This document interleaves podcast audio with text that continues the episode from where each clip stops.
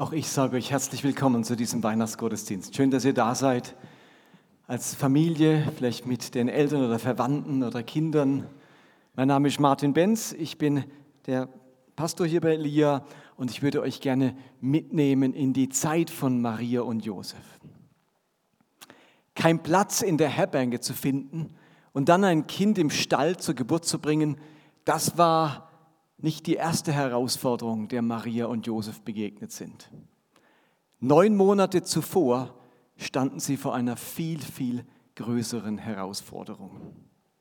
Und was dort genau passiert ist, dessen sind sich viele gar nicht bewusst, weil wir oftmals eben diese romantische Seite und friedvolle Seite dieser Geburt sehen. Wie sagte Josef vorhin, wir sind ein gutes Team. Dieses harmonische Miteinander das wurde eben sehr, sehr auf die Probe gestellt. Ich möchte euch eine Episode aus der Weihnachtsgeschichte vorlesen, die wir alle kennen und die das ein bisschen zum Ausdruck bringt. Steht in Matthäus 1 ab Vers 18. Und so wurde Jesus Christus geboren. Seine Mutter Maria war mit Josef verlobt. Noch bevor sie geheiratet und miteinander geschlafen hatten, erwartete Maria ein Kind. Sie war vom Heiligen Geist schwanger geworden. Josef Ihr Verlobter war ein großmütiger Mann. Um sie nicht der öffentlichen Schande preiszugeben, beschloss er, die Verlobung in aller Stille zu lösen. Noch während er darüber nachdachte, erschien ihm im Traum ein Engel des Herrn und sagte, Josef, du Nachkomme von David, zögere nicht, Maria zu heiraten, denn das Kind, das sie erwartet, ist vom Heiligen Geist.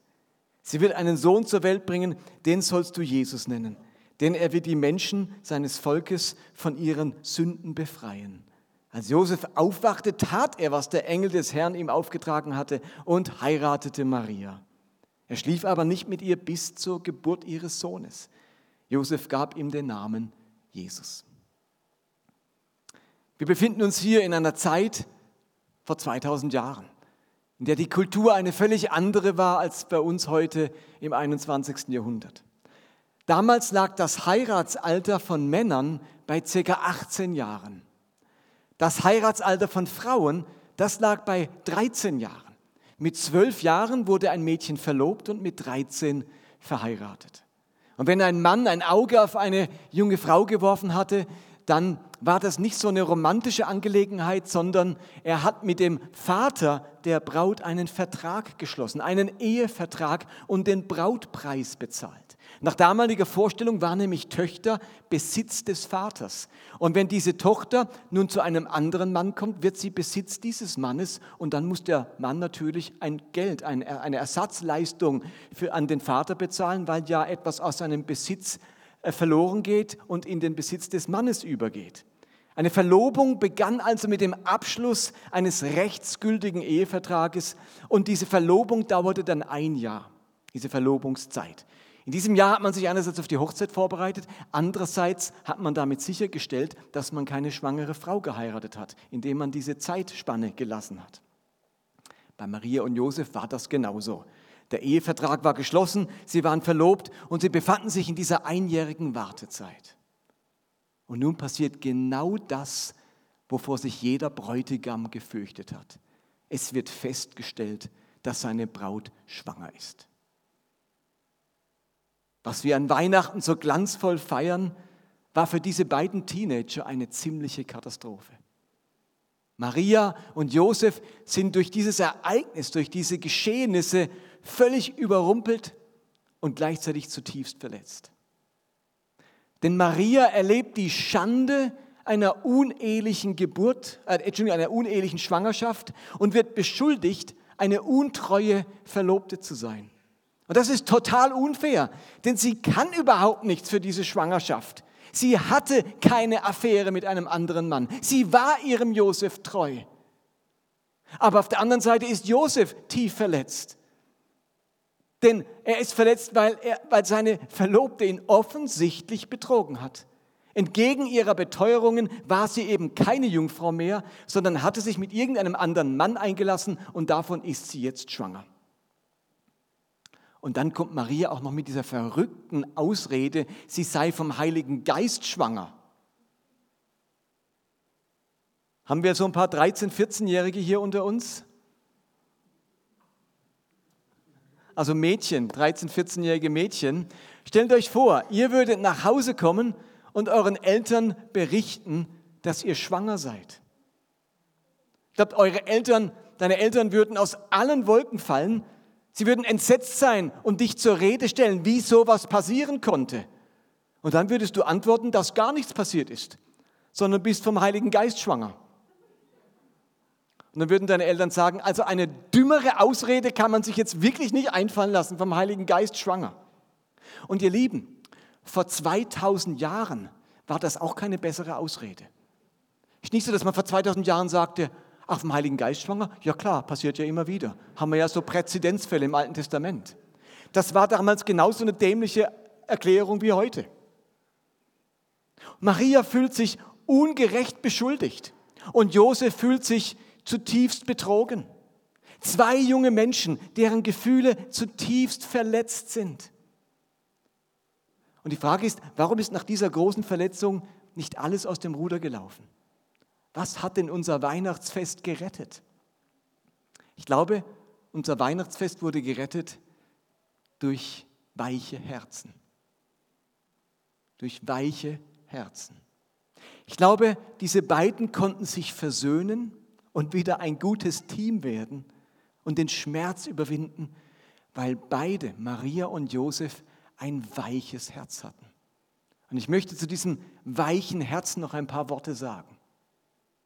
Ich glaube, Josef, oder dass Josef ein weiches Herz hatte, das merkt man an etwas aus den Versen, wo ich vorhin gelesen habe. Da heißt nämlich, Josef, ihr Verlobter, war ein großmütiger Mann. Um sie nicht der öffentlichen Schande preiszugeben, beschloss er, die Verlobung in aller Stille zu lösen. Ihr Lieben, diese Geschichte, die ist nicht eskaliert, die ist nicht die Decke, da ist nicht die, ich muss immer gucken, ich habe hab zu viele Fremdwörter in meiner Predigt dafür, dass so viele Kinder hier sitzen. Also eskaliert heißt, die ist nicht total aus dem Ruder gelaufen, diese Geschichte, weil Josef ein großmütiger Mann war. Er hatte eben ein weiches Herz. Und zu Recht ging Josef davon aus, dass Maria ihn tatsächlich betrogen hatte. Und er zieht auch die Konsequenzen, er würde sie verlassen und sie nicht heiraten. Aber er wollte das eben in aller Stille tun. Er wollte es nicht an die große Glocke hängen. Er hatte den Großmut, diese Trennung so zu vollziehen, so zu vollziehen, dass es für Maria nicht den Untergang bedeuten würde. Er hätte sie ja auch als Ehebrecherin anzeigen können. Und ihr wisst, welche Konsequenzen das haben kann für eine junge Frau. Denkt an die Geschichte von Jesus und der Ehebrecherin, die auf frischer Tat ertappt wurde. Dieser Vorfall, diese Verletzung hat das Herz von Josef nicht hart gemacht. Der hätte auch ganz anders reagieren können. Mit einem harten, rigorosen Herzen. Was fällt dir ein, Maria, mich so bloßzustellen, mich so zu enttäuschen, mich so zu hintergehen? Der behält sein weiches Herz dieser Frau gegenüber. Manchmal machen uns Verletzungen hartherzig. Manchmal werden unsere Herzen hart durch Verletzungen. Wir legen uns dann so einen Schutzpanzer an, der um uns herum wächst. Josef hat diesen Vorfall ja nicht banalisiert. Er hat nicht gesagt, ach, alles halb so wild, mit mir kann man es ruhig machen, ich äh, nehme das alles easy. Er hat es nicht banalisiert. Er hat es aber auch nicht dramatisiert. Er hat kein Riesendrama gemacht, sondern er hat versucht, mit seinem weichen Herzen entsprechend angemessen und deeskalierend mit dieser Geschichte umzugehen. Und zum Glück kam es dann ja gar nicht dazu, dass er seine Maria verlassen musste, weil der Engel ja erschien und ihm sagte, ihn aufforderte, sich mit Maria zu versöhnen. Geh zu Maria und heirate sie. Und genau das macht Josef dann. Er glaubt Gott, er glaubt dem Engel und er glaubt Maria. Und alles wird gut. Ich finde es erstaunlich, dass Josef in all seinem Schmerz, in diesem Gefühl des betrogen worden Seins, in seinem Überrumpeltsein von dieser Situation, noch immer in der Lage ist, Gottes Stimme zu hören und sich darauf einzulassen. Josef hat auch Gott gegenüber sein weiches, formbares, bewegliches Herz nicht verloren.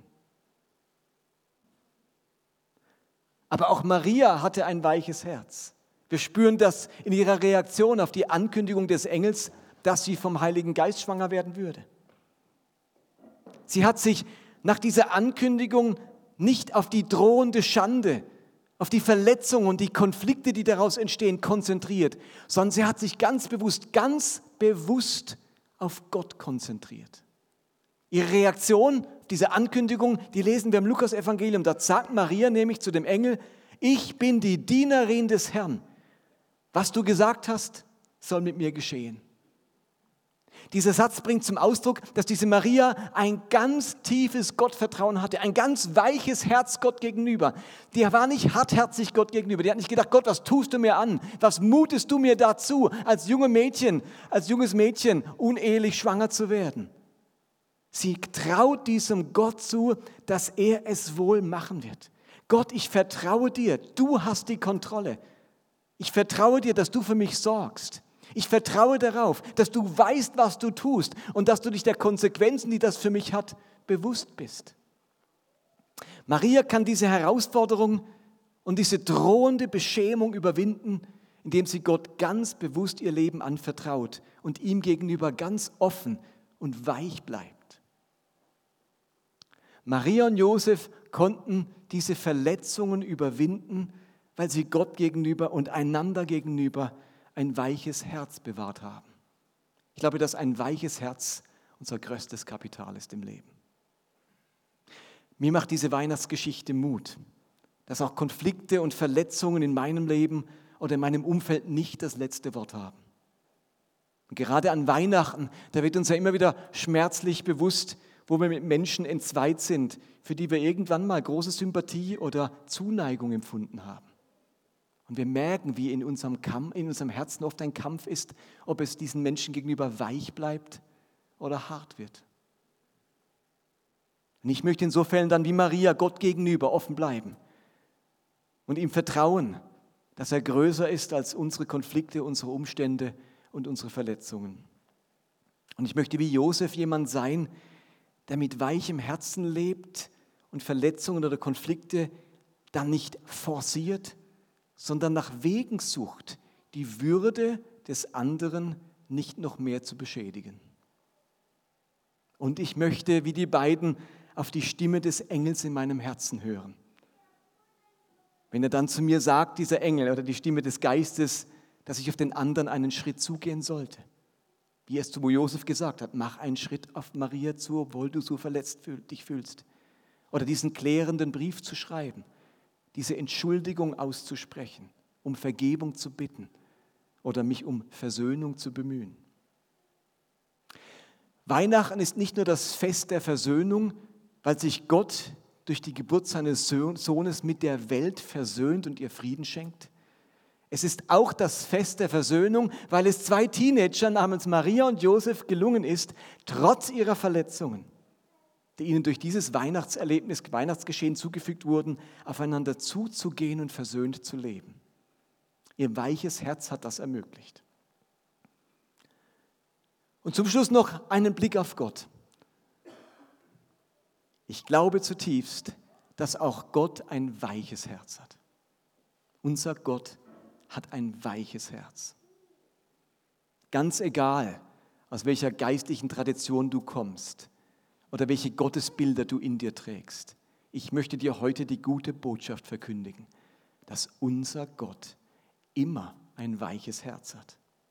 Wann immer du diesem Gott begegnest, egal in welcher Situation, egal was du gerade getan oder nicht getan hast, du begegnest immer einem Gott mit einem weichen Herzen.